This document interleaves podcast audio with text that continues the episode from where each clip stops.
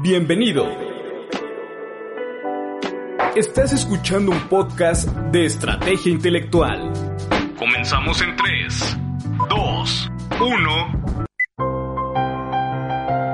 Estrategia Intelectual presenta el programa Capacitación Intelectual Fiscal con el maestro Arturo Olvera Márquez. Comenzamos.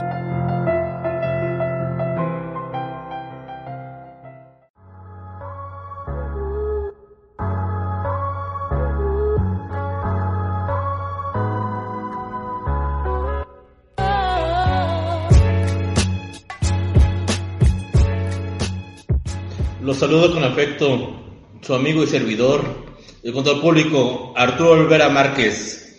El día de hoy, día lunes 28 de septiembre del año 2020, damos inicio a un nuevo programa de capacitación intelectual fiscal por estrategia intelectual, la capacitadora.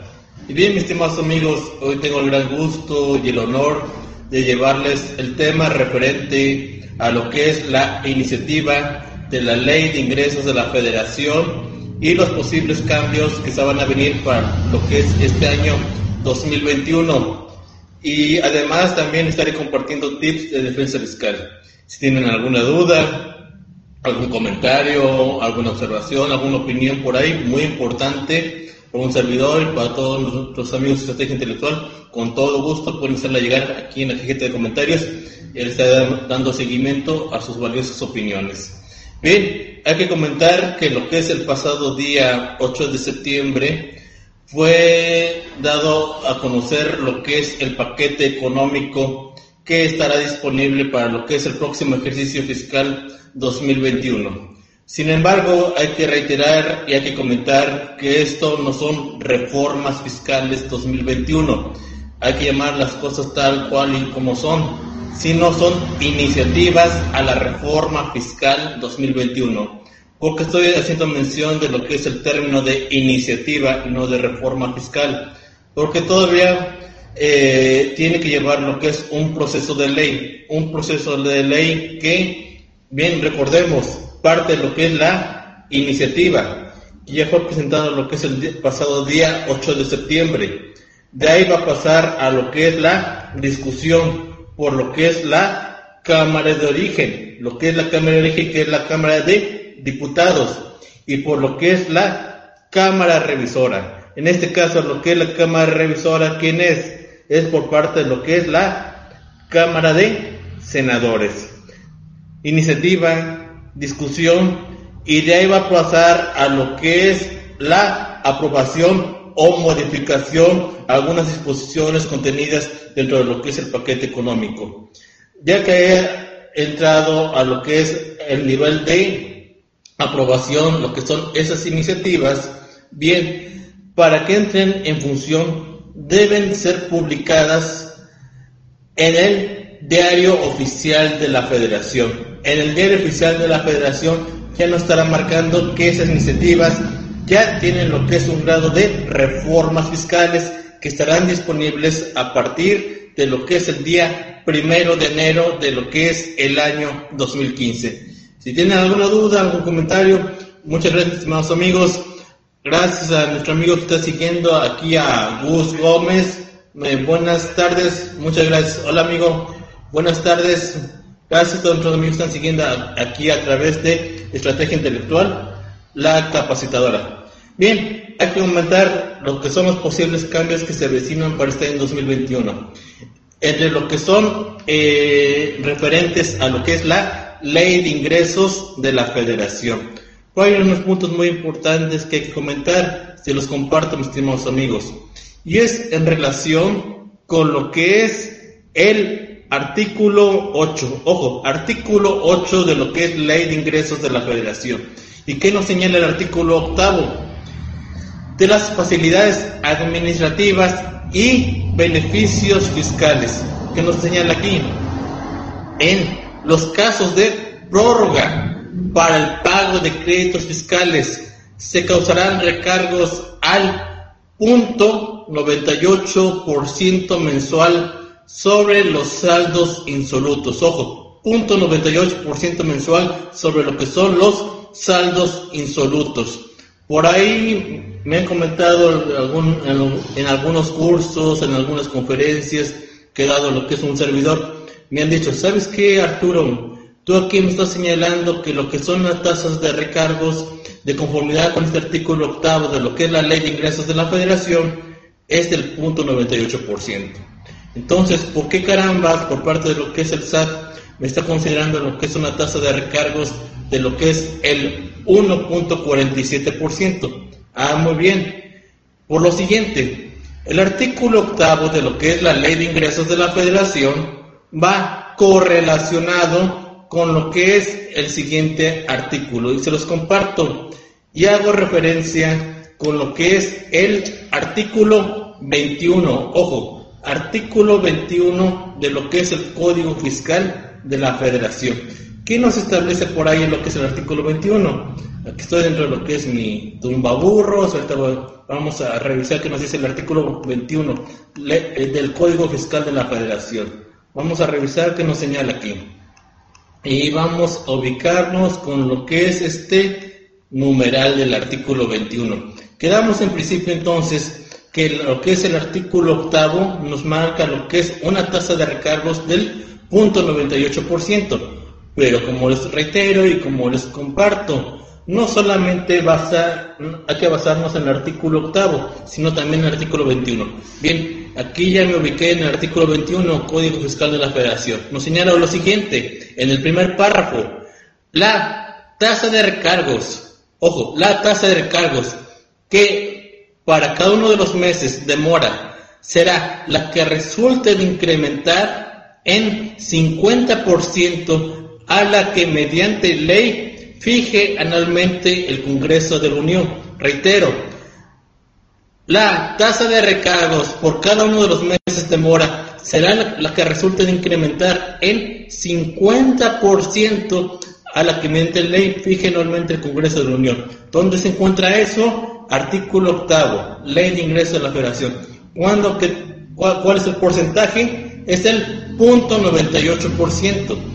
Ahora bien, si multiplicamos lo que es el punto 98% por lo que es el 50% que nos está aquí manejando lo que es el primer párrafo del artículo 21 del Código Fiscal, punto 98 por 50%, ¿Cuánto nos va a dar? Nos va a dar punto 49%. Bien, entonces es punto 98% más el 50% que nos está aquí eh, mencionando el artículo 21, Código Fiscal, entonces es punto 98 más punto 49% nos da lo que es un total de 1.47%. Y, ojo, ese 1.47% es el que se tiene planeado que va a estar vigente lo que es en el próximo año 2021. Por ahí otro punto muy importante hay que recordar que desde lo que es el año 2004 hasta lo que es el año 2017 se tuvo lo que es una tasa de recargos de cuánto? Del 1.13%, una tasa de recargos de 1.13%.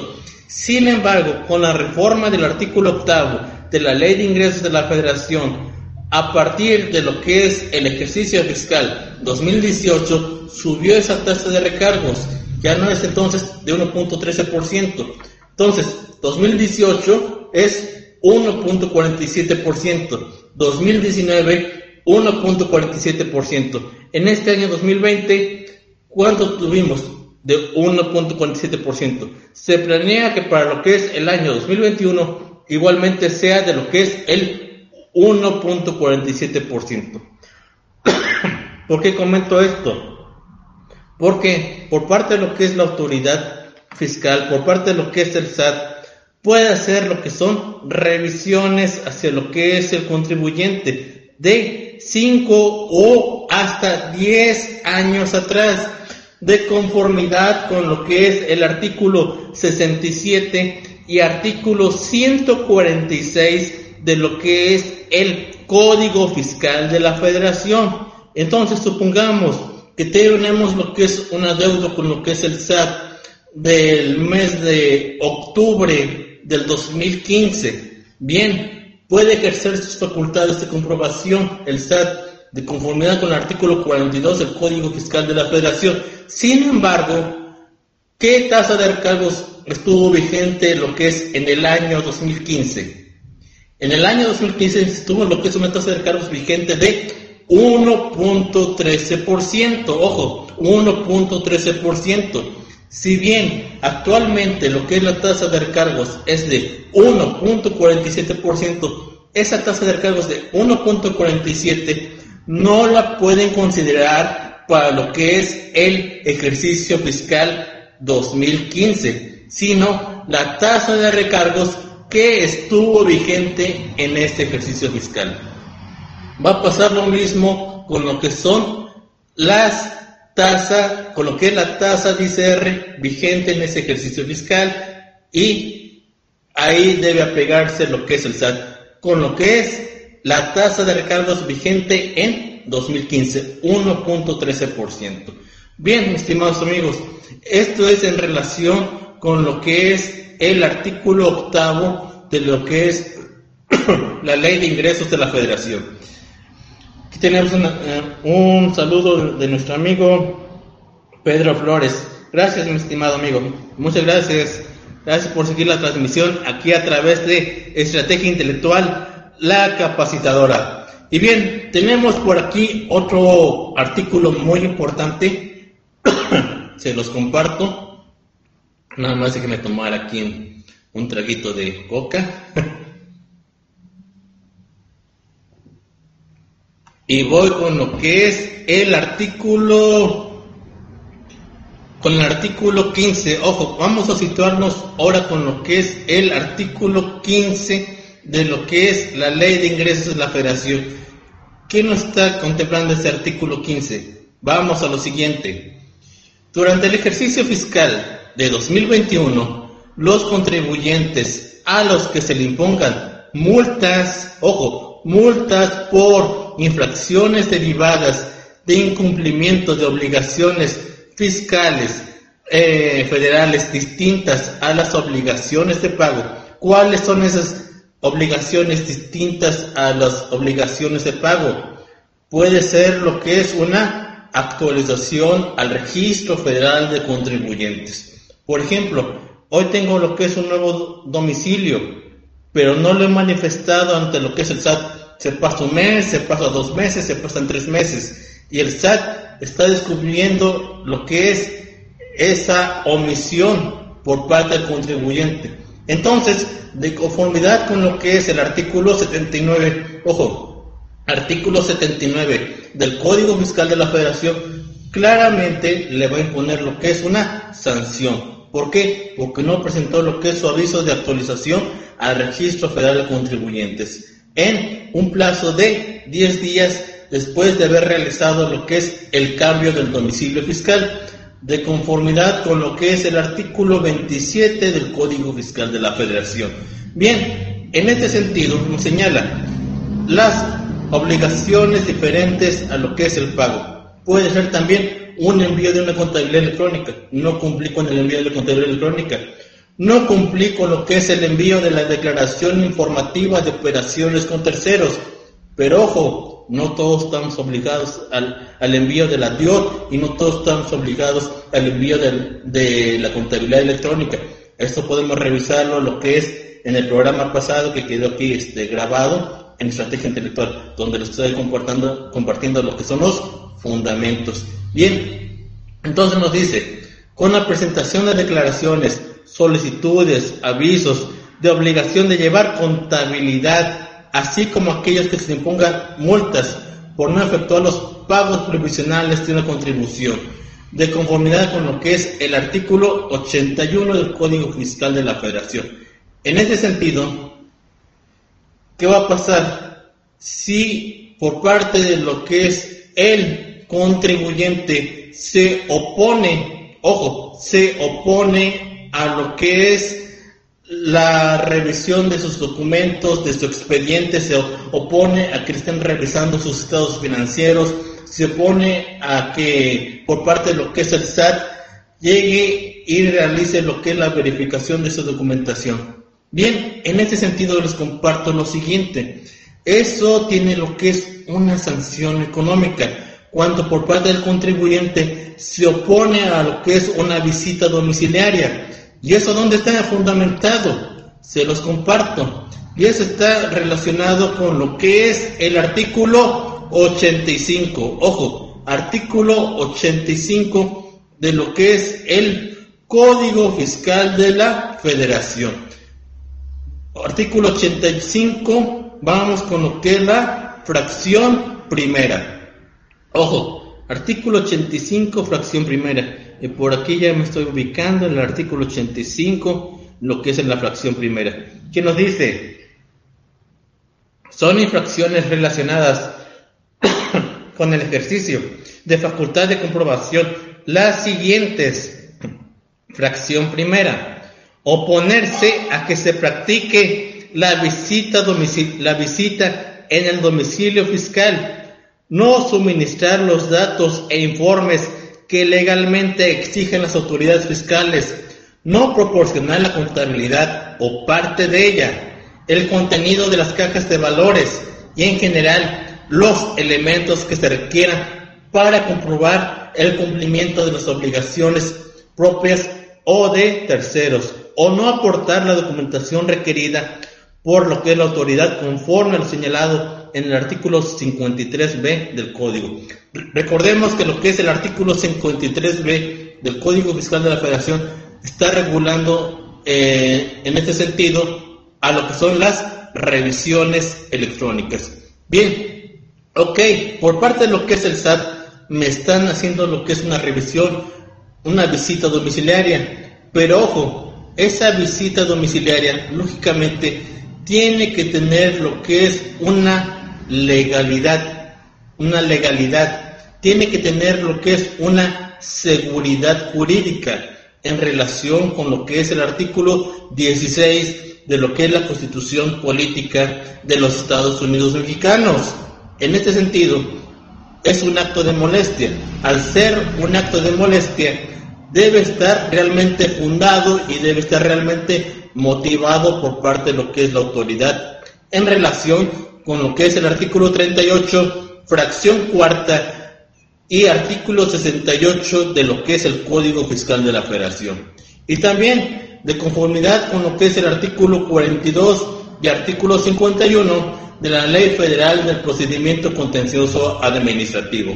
Bien, ok, tengo la obligación de proporcionar lo que es esa documentación que me está solicitando por parte del SAT, pero ojo, yo como contribuyente solamente voy a proporcionar, solamente voy a dar a conocer esa información que esté plasmada en el acta inicial. Por la demás documentación que no me requiera, no estoy obligado. Y eso donde también lo encontramos como parte de lo que es la defensa fiscal del contribuyente. Es en relación con lo que es la regla 28110, ojo, regla 28110 de lo que es la resolución miscelánea fiscal para este 2020 publicada el día 28 de diciembre del año 2019. Entonces, si no me están pidiendo las pólizas, si no me están pidiendo auxiliares, si no me están pidiendo estados de cuenta, si no me están pidiendo eh, una relación de mis folios, documentos simplificados, toda esa documentación, si no me lo piden, no tengo obligación de entregarlo. Fundamento de la regla 28110. Pero ojo, ¿qué pasa aquí, mis amigos?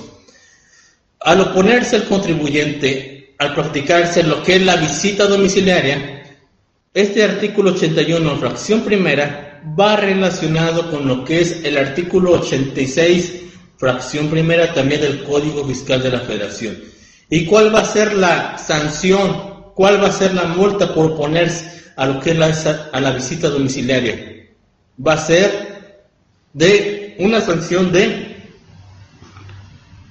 17.370 a 52.120 pesos. Ojo, de 17.370 a a 52.120 pesos.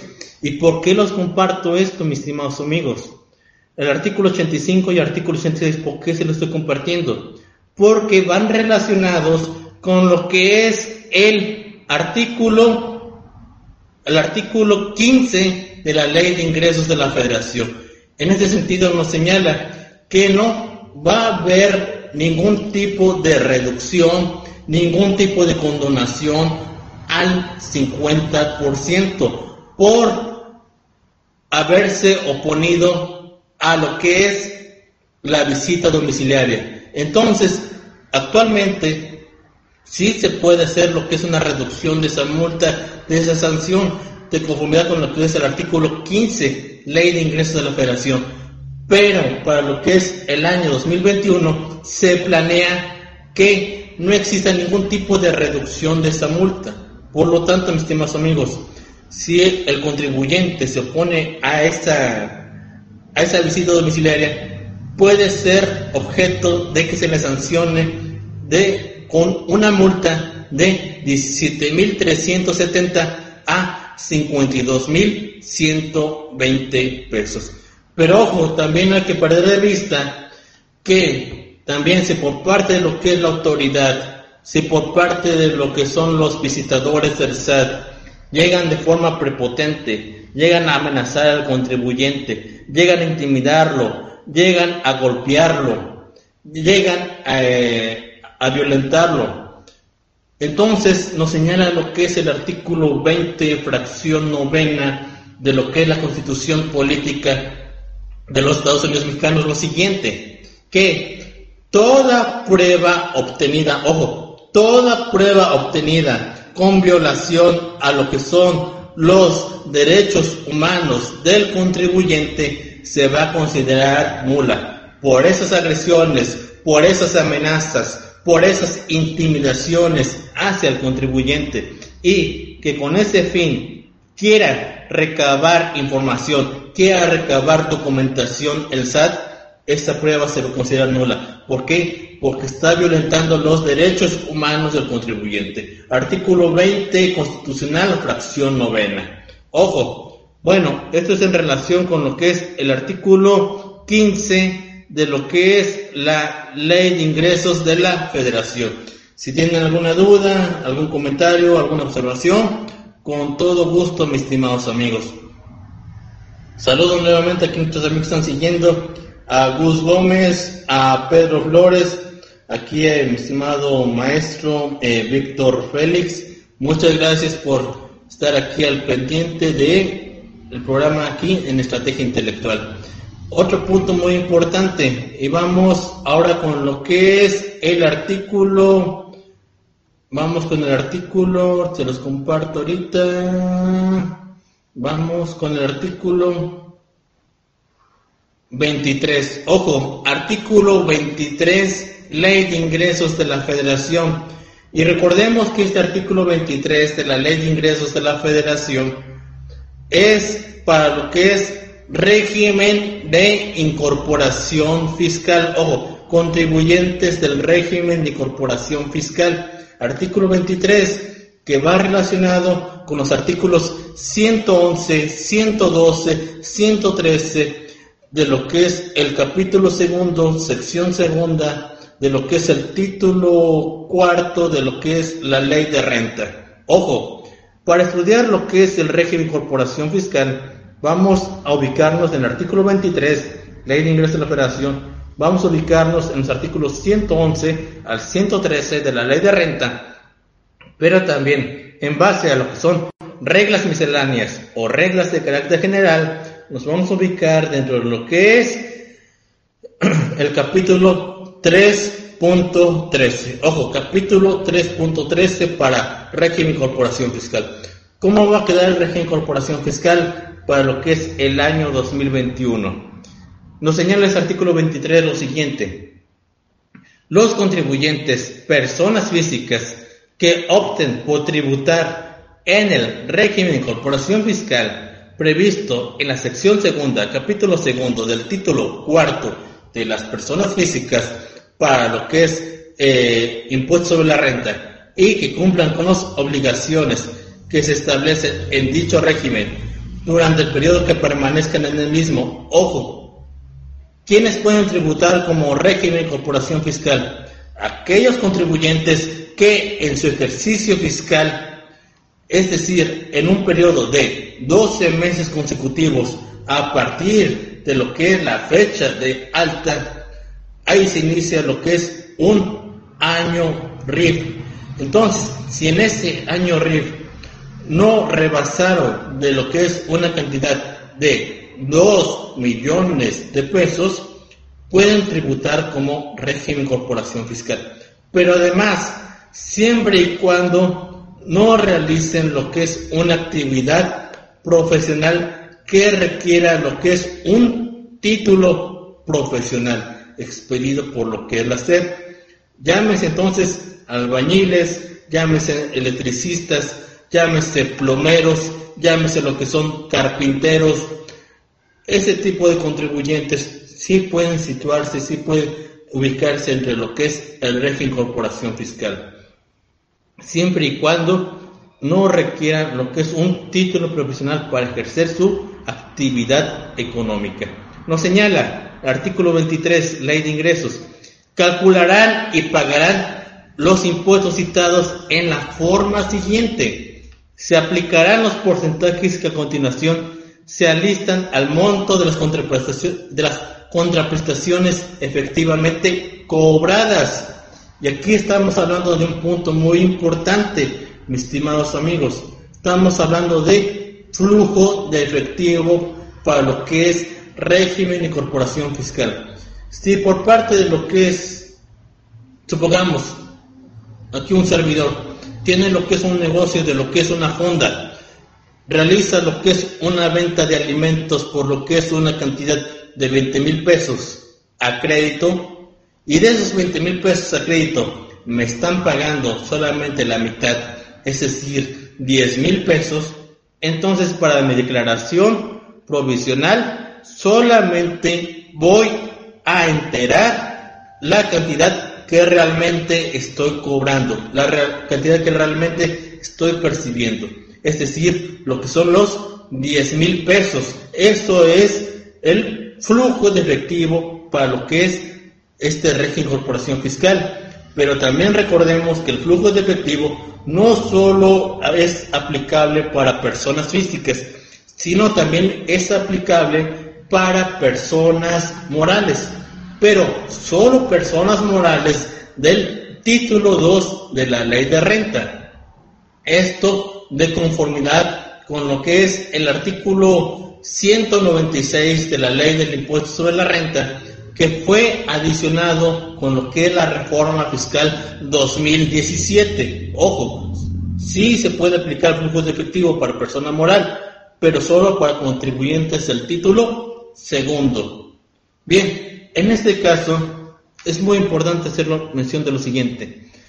se va a pagar lo que es el impuesto al valor agregado de forma bimestral se va a pagar el IVA y se va a pagar lo que es el ICR. En caso de que el contribuyente fabrique, venda, por ejemplo, bebidas alcohólicas, ahí también será sujeto de calcular y enterar lo que es el impuesto especial sobre producción y servicios, por tener lo que es un negocio de, lo que es una venta de cervezas, de licores, o por vender, por ejemplo, este, pasteles, es, causal de lo que es el IEPS.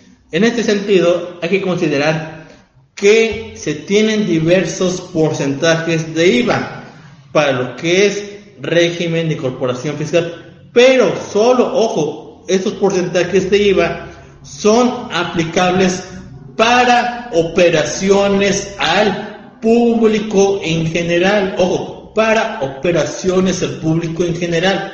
Supongamos un servidor tiene un negocio de lo que es una pastelería.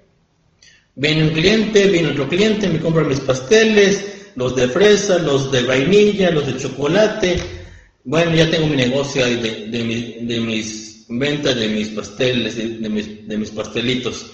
Ya los vendí, pero ninguno de ellos me solicitó lo que es un, una factura electrónica. Ojo, no me solicitó factura electrónica, solamente le expedí lo que es una nota de mostrador, una nota de remisión, un documento simplificado que no reúne requisitos fiscales del artículo 29 29A del Código Fiscal de la Federación. Entonces, en este sentido, solamente le expedí un documento simplificado. Por expedir solamente un documento simplificado y no me haya requerido lo que es una factura, estamos hablando de operaciones al público en general. En este sentido, ¿cuál va a ser la tasa de porcentajes por operaciones al público en general? Para minería, 8%. Manufactura, 6%. Comercio, incluyendo arrendamiento de eh, bienes muebles, 2%. Prestación de servicios, fondas, bares, eh, venta de alimentos y bebidas, 8%. Negocios dedicados a la venta de alimentos y o medicinas, 0%. ¿Por qué se está contemplando aquí lo que es una tasa del 0%? Ah, porque va relacionado, eh, porque va relacionado lo que es este porcentaje de IVA con lo que es el artículo 2A, ojo, artículo 2A de lo que es la ley del impuesto al valor agregado. Entonces, supongamos, tengo lo que es mi negocio de mis pasteles. Vendí en el día una cantidad de 10 mil pesos. Me fue muy bien con mi venta de pasteles en el día. Ok, por esa venta de pasteles, solo al público en general, me está diciendo que se le va a calcular lo que es un porcentaje del 8%. Ahora vamos, 10 mil por lo que es un 8% ¿Cuánto nos va a dar, estimados amigos?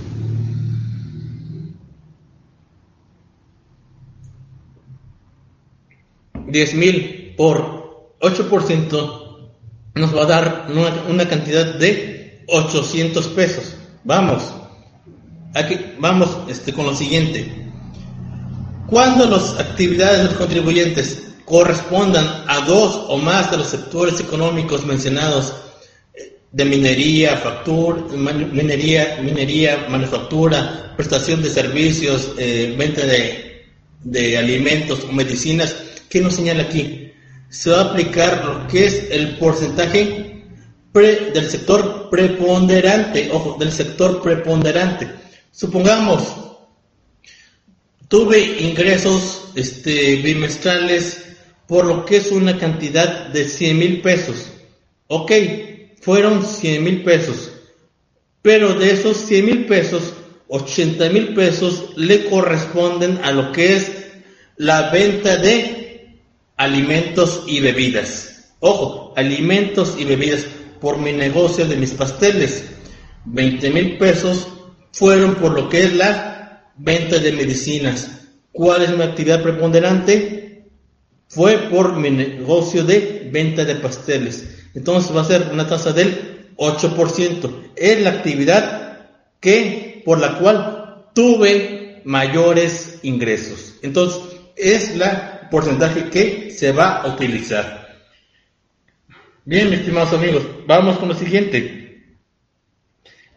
En este sentido, nos señala que, a ver, aquí en artículo 23, vamos con lo siguiente. Artículo 23, Ley de Ingresos de la Federación, inciso D, segundo párrafo. Aquí nos menciona algo muy importante.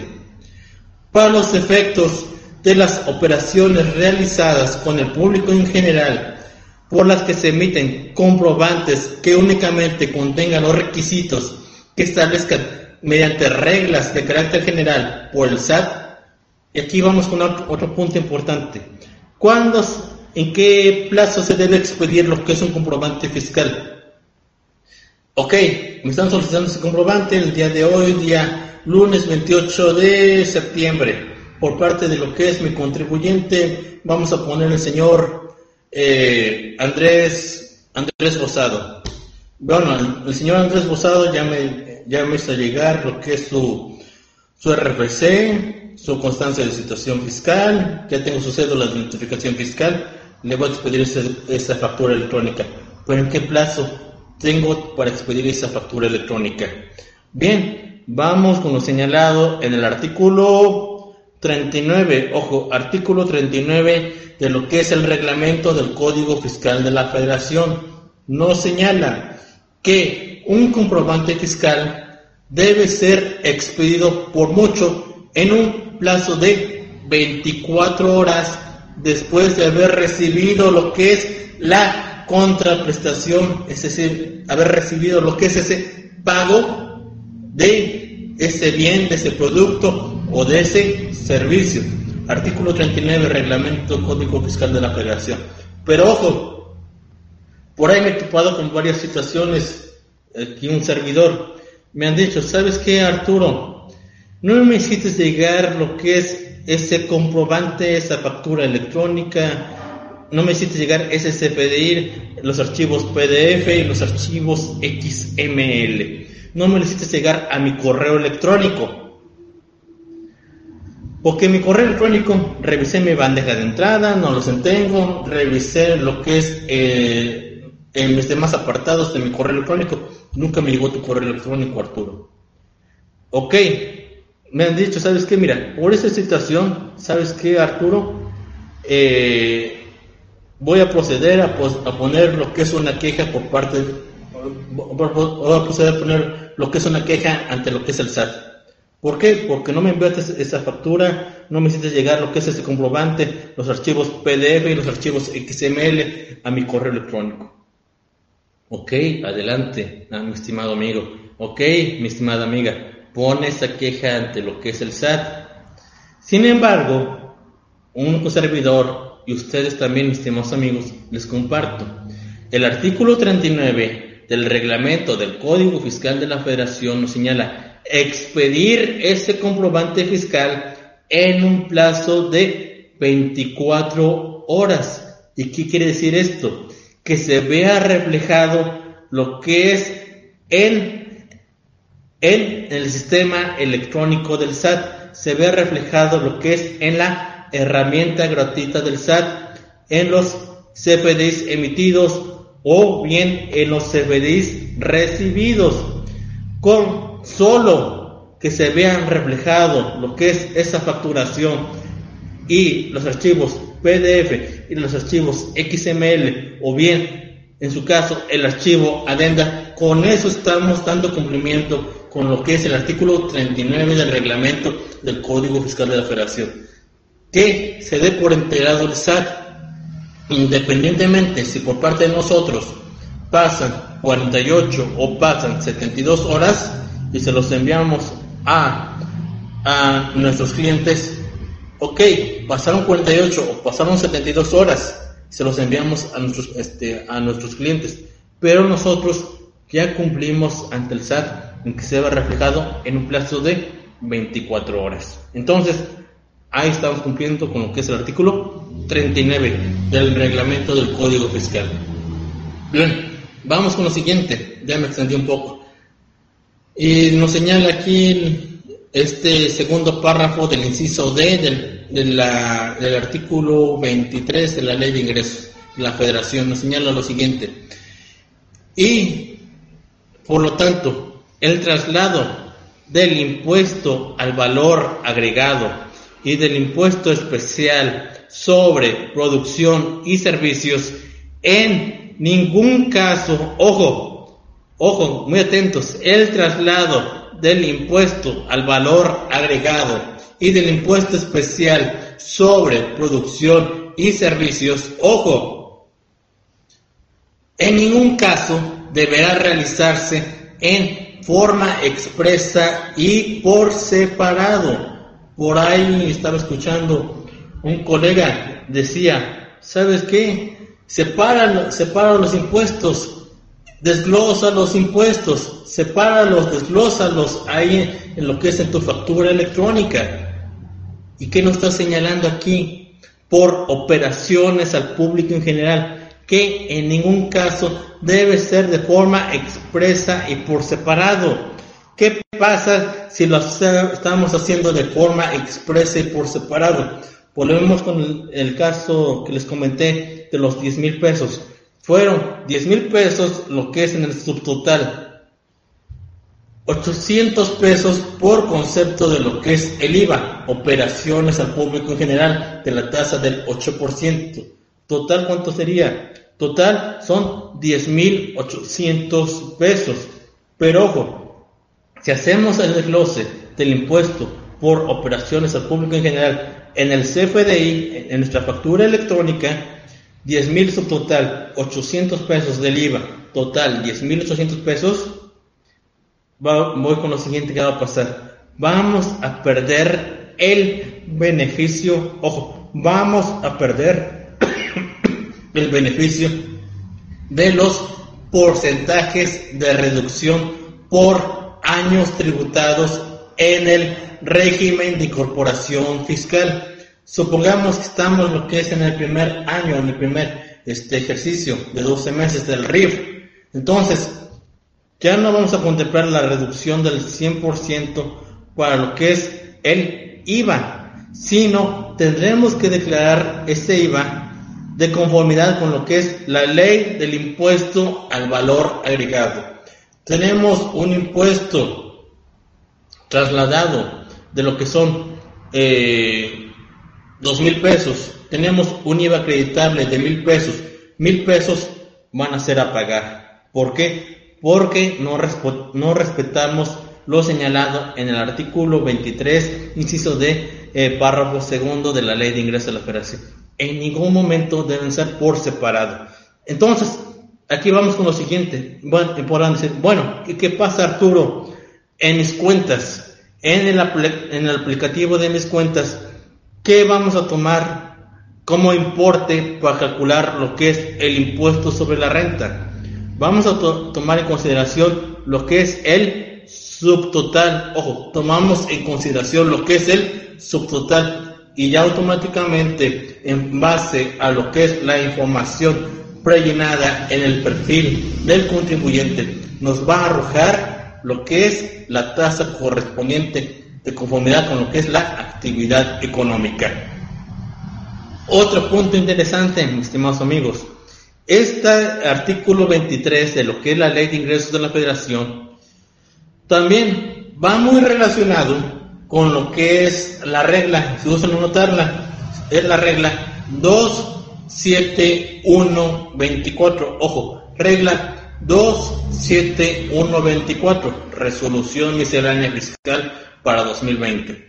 Y por aquí tenemos a nuestros amigos que están siguiendo, a Carlos Ramírez Sánchez, muchas gracias mi estimado amigo y maestro, gracias por seguirnos. Aquí a nuestra amiga eh, y colega eh, Rosa María Huepa Onofre, muchas gracias mi estimada amiga, gracias por seguirnos aquí en Estrategia Intelectual. Bien, Vamos con esa regla 27124 que nos señala, para los contribuyentes de lo que es el régimen de incorporación fiscal, ¿qué va a pasar ahí de conformidad con esa regla 27124? Tenemos documentos simplificados. ¿Por qué son documentos simplificados? Porque no reúnen los requisitos de los artículos 29 y 29A del Código Fiscal. Llámese lo que son notas de venta, notas de consumo, notas de mostrador, notas de pedido, notas de remisión, llámese lo que son tickets, llámese lo que son eh, papeles de trabajo, son documentos simplificados. Vamos. Entonces, en esta regla 27124 nos señala que para los contribuyentes del régimen de corporación fiscal tienen la facilidad de manejar lo que son esas operaciones por rangos, rangos de notas, rangos de tickets, rangos de papeles de trabajo.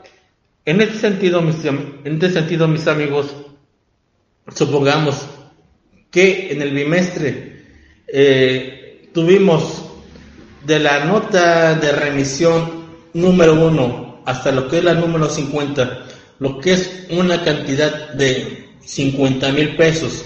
Entonces, nos marca esta regla 2794 que vamos a manejar de la, nota 1 a la, a la nota número 1.50 y va a ser por 50 mil pesos. Pero no va a ser necesario detallar, especificar eh, de forma de forma analítica cuál va a ser el importe por cada nota. Por ejemplo, nota número 1 fue tal importe, nota número 2 fue tal importe, número, nota número 3 tal importe, hasta llegar a la nota 50. Eso no es necesario. Se va a manejar por rangos de notas, rangos de papeles de trabajo, rangos de tickets. Regla 2794. Algo que es muy distinto con lo que es el régimen de actividad empresarial y o profesional, que ahí nos indica que sí se debe detallar, sí se debe de, eh, sí se debe detallar, sí se debe de especificar cuál fue el importe por cada documento simplificado.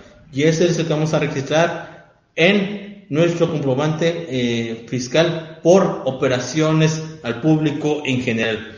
Si tienen alguna duda, algún comentario, alguna observación, gracias aquí a mi, amigo y maestro Rogelio Martínez Santana, que también está este, escuchando aquí en Estrategia Intelectual. Bien, entonces eso es en relación con lo que es el artículo 23 de lo que es la ley de ingresos de la federación.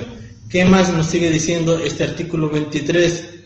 Para los efectos de la aplicación de lo que son los porcentajes de reducción y el número de años de tributación se determinará de conformidad con lo que al respecto se considere para los efectos del impuesto sobre la renta. Quedamos que un año RIF es un periodo de 12 meses consecutivos, desde lo que es la fecha de alta del contribuyente. En relación con lo que es la regla 3.13.3, eh, podrán decir, oye Arturo, me está llegando lo que es un requerimiento.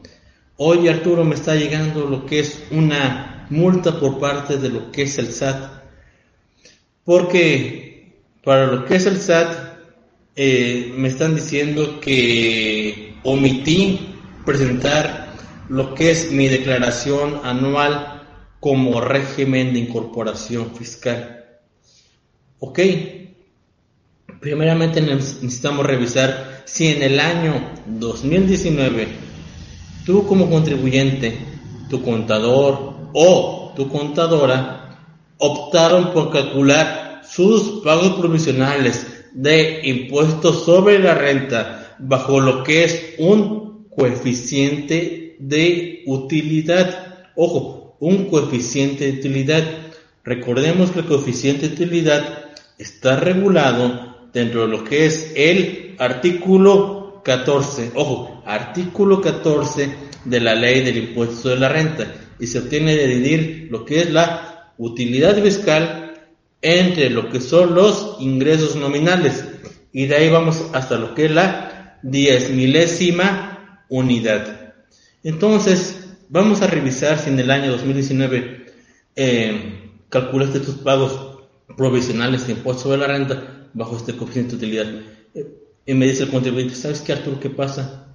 En ningún momento yo o mi contador o mi contadora en ningún momento optamos por ese coeficiente que me estás indicando.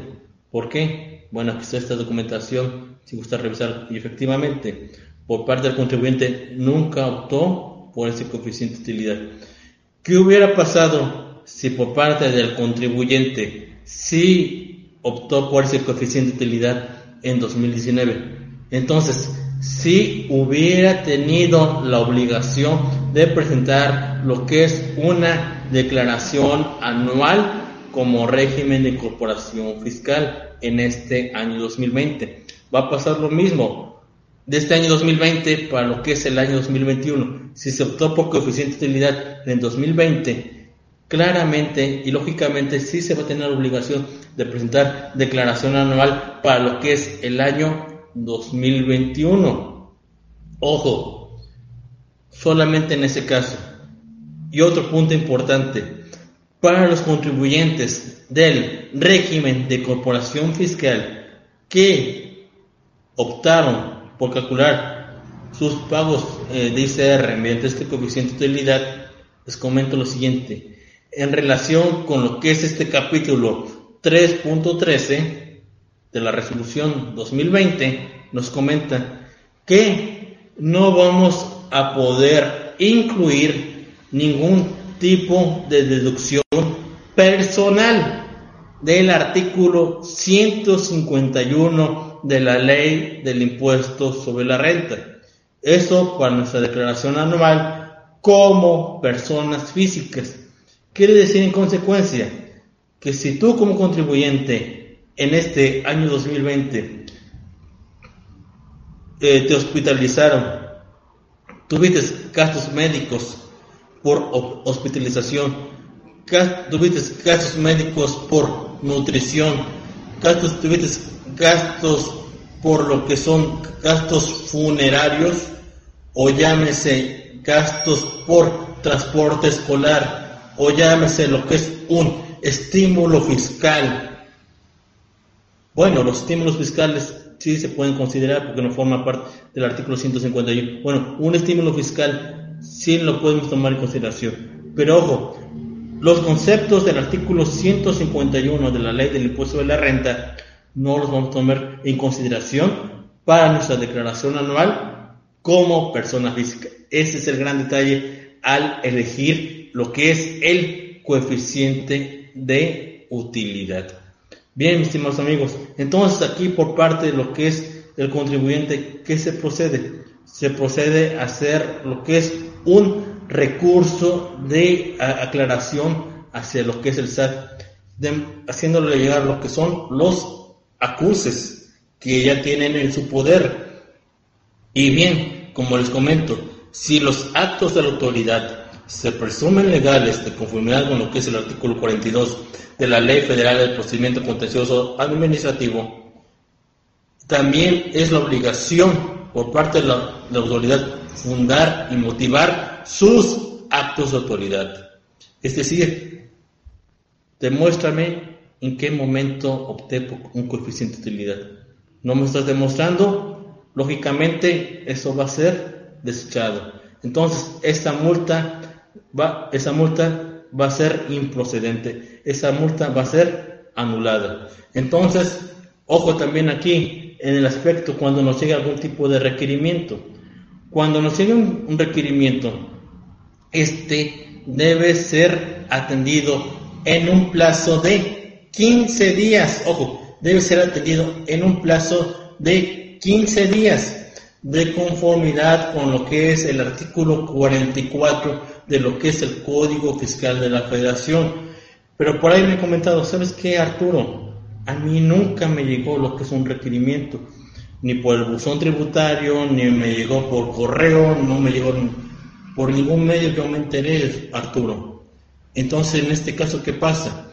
Nos vamos con lo que es la defensa de lo que es el artículo 16. Ojo, artículo 16 de lo que es la Ley Federal del Procedimiento Contencioso Administrativo, que nos señala que cuando el contribuyente desconoce el origen o bien eh, la raíz de esa multa, de esa sanción económica. Entonces, en consecuencia, si nunca fue notificado, pues claramente por parte de lo que es el SAT, tiene la obligación de demostrar su proceder, pero si no demuestra con documentación y si no, si no demuestra que fue notificado el contribuyente en relación con lo que es el artículo 16 de la Ley Federal del Procedimiento Contencioso Administrativo, eso va a ser desechado. También les comparto otro punto para lo que es la defensa fiscal, mis estimados amigos. Otro punto muy importante. Y es en base a lo que son los ejercicios fiscales 2016 eh, y lo que es el año 2017. ¿Qué pasa aquí? Me llegó me han llegado varios asuntos del 2016-2017. ¿Qué pasa aquí? En las reglas 226, ojo con estas reglas. en las reglas 226 y regla 227 vigentes para 2016 y para el año 2017 nos señala que el único medio de comunicación que tiene el SAT con el contribuyente es el buzón tributario. Algo que está totalmente descabellado. ¿Por qué lo comento? Porque no solo el buzón tributario es un medio de comunicación. ¿Y en qué nos basamos? En el artículo 134 del Código Fiscal de la Federación. Ok, si el buzón tributario tiene lo que es un sustento legal, de conformidad con lo que es el artículo 17K del Código Fiscal de la Federación, y se debe revisar, ok, estamos de acuerdo. Pero en el artículo 134 del Código Fiscal nos señala que, además del buzón tributario, tenemos lo que son los edictos, es decir, la publicación en los periódicos de mayor circulación del país. Tenemos la figura también de lo que son los estrados, cuando el contribuyente está como no localizado. Entonces, es otro medio de comunicación. Cuando también, cuando se realiza lo que es una visita domiciliaria hacia el contribuyente, es otra forma de comunicación. Entonces, ¿qué pasa aquí, mis amigos? Si les llegan a querer imponer una multa bajo nuestras reglas 226 y 227 del año 2016 y año 2017 van a ser desechadas con este fundamento que les acabo de, comentar. Bien, vamos aquí con un comentario de nuestra amiga, de, nuestro amigo Ale, Alegran Méndez. Buenas tardes, maestro. Entonces, si se escogió pagar ICR por coeficiente de utilidad, se presenta declaración anual de un ejercicio eh, enero-diciembre del año. Este es independiente del año RIF. Bien, mi estimado amigo, qué, qué bueno que lo comentas. En este caso sí, en este caso sí va a ser independiente, vas a tener que hacer lo que es la declaración correspondiente a lo que es el año 2020, eh, de lo que es enero hasta lo que es el mes de diciembre. Y en este caso sí tendrás que presentar lo que es una declaración anual para lo que es el año 2021 y, y como, te comento, como les comento, en ese caso no vamos a tomar lo que son las deducciones personales del artículo 150 de la ley de renta y sí va a estar obligado a presentar declaración anual como persona física este, a más tardar lo que es en el mes de abril del año 2021. Entonces sí, sí tiene lo que es esa obligación, mi estimado amigo. Bien, muchas gracias, mis amigos, por seguirnos aquí a través de Estrategia Intelectual. Gracias a nuestros amigos que estuvieron siguiendo. Por aquí tenemos a Gus Gómez, a Pedro Flores, a mi, aquí al maestro Víctor Félix, muchas gracias, a Carlos Ramírez Sánchez, a la, distinguida maestra Rosa María Huepa Onofre, a mi estimado maestro también, Rogelio Martínez Santana, y gracias aquí también a nuestro amigo que nos hizo llegar ese comentario, Alegrarme Méndez. Gracias a nuestro amigo también, eh, Javier Hernández. Muchas gracias, estimado amigo. Claro, lo puedes volver a escuchar una vez ya terminado lo que es esta emisión. Lo puedes volver a escuchar ya desde lo que es este, desde la tranquilidad de, tu oficina, de tu despacho, estimado amigo. Antes de despedirme, también déjenme comentarles lo siguiente. Eh, también por ahí les recomiendo ampliamente a lo que es la licenciada en consultoría jurídica, la licenciada Karen Patricia Vázquez Soto, ojo con, con ella, Karen Patricia Vázquez Soto, una excelente profesionista, una excelente abogada, un excelente ser humano que los puede apoyar con sus juicios de amparo, con sus juicios de nulidad, con lo que todo lo que tenga que ver ante lo que es el Tribunal Fiscal de la Federación. Ella los puede apoyar, se la recomiendo ampliamente. Y bueno, su teléfono móvil de ella es el 2211 66 95 85. Ojo, es el 2211 66 95 85. Su correo electrónico para que la contacten es kpvs-19 arroba hotmail.com. Es K, K de kilo, P, V, s-19 arroba hotmail.com. Y reitero nuevamente, su teléfono móvil es 2211 66 95 85. Se la recomiendo ampliamente. Un excelente profesionista, un excelente abogado que siempre está tomando sus cursos, siempre está tomando sus diplomados, sus talleres de especialización. Un excelente profesionista, se les recomiendo ampliamente. Así como me han apoyado a mí por tantos años, también les pido su voto de confianza para ella. Muchas bendiciones en sus vidas y cuenten en mí siempre con un amigo y con un servidor. Que tengan un excelente inicio de semana, un fuerte abrazo y muchas bendiciones para todos ustedes. Gracias, estimados amigos. Gracias, mi estimado Javier. Gracias a, mi amigo Alegrán. Gracias a mi amigo Miguel Lemos. Hoy estamos, seguimos en contacto. Nos saludamos hasta la próxima emisión. Saludos.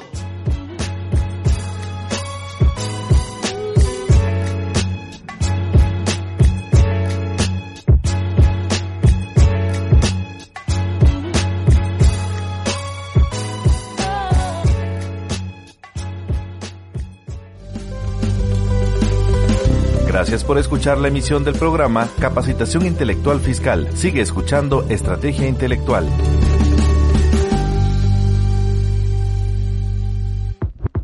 Terminamos. Gracias por escuchar este podcast. No te pierdas el siguiente. Estrategia Intelectual. Somos la capacitadora.